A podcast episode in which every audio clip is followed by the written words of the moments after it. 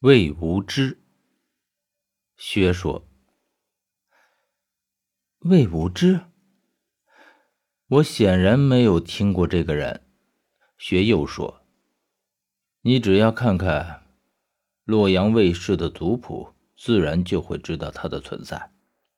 魏无知是秦末人，曾经经历过楚汉之争，他跟随刘邦一直到汉朝建立。”但是西汉建立之后，他整个人就彻底失踪，直到汉武帝元寿元年，突然在洛阳现身，而且找到了你们的这一支卫星。我算着，从秦末到汉武帝的时候，这期间少说也经历了百八十年，再加上魏无知自己的年龄，他竟然活了一百多岁吗？薛看出了我的惊讶，他活一百多岁。并不稀奇，稀奇的是，他出现在洛阳的时候还是二三十岁的模样。所以，当他说他是魏无知的时候，几乎没人相信。即使没人相信，他也丝毫不介意，因为他有足够的理由说服你的祖先相信他。事实证明，他只说了一句话，所有的人就再也不怀疑他半分。啊，什么话？只用一句话？难道是暗语？哼！待汉者，当屠高也。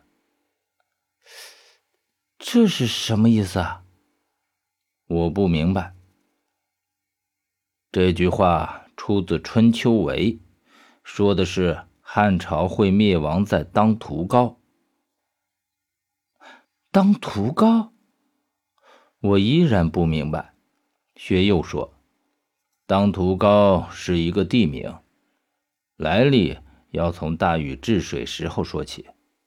据说大禹治水时娶了涂山氏的一位女子为妻，所以这个地方就被称之为当涂。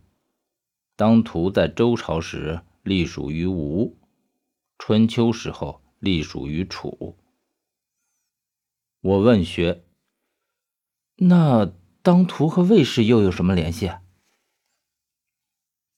汉武帝在寻找长生墓的时候，无意间知道了这一句，他第一个怀疑的就是卫氏，于是他本着宁可错杀一千，不可放过一个人的思想，借着寻找长生墓，一起将卫氏给清剿。那么，这个魏无知？当真是有未卜先知的能力了？哼，他不是未卜先知，而是善于猜测帝王心思，再加上他懂风水玄术，所以从洛阳的风水中看出了魏氏当有大厄运，这才出现在洛阳。我再次觉得好奇，可是为什么他只单单警告我们这一支卫星，而不是别的呢？第一。你们这只卫星并不起眼，即使消失了，也没有人会在意，所以很适合掩人耳目。第二，则是这只卫星才是魏无知的直系孙辈。说到这里，就不得不要说魏无知与当涂的关系。我大致也猜到了一些，我说道：“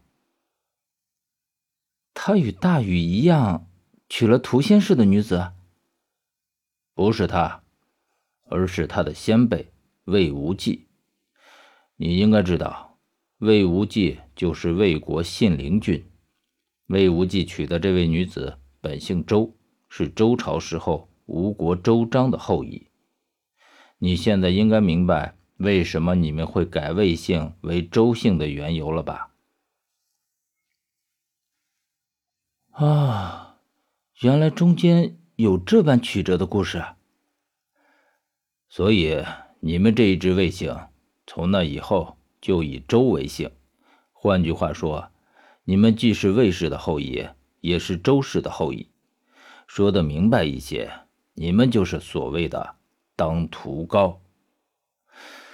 听薛这么说，我想到我并不姓周，所以他说的应该是父亲他们。那么后来的事。就很好理解了，魏无知的出现让我们的祖先改了姓，于是这一支魏姓在太初二年的清剿之中逃过一劫，从而繁衍至今。而这里就是魏氏的族墓，我们家族历代的祖先都应该葬在这里。这更加肯定了我对爷爷的猜测，他的确活着，一定不像父亲与我说的他已经被下葬了。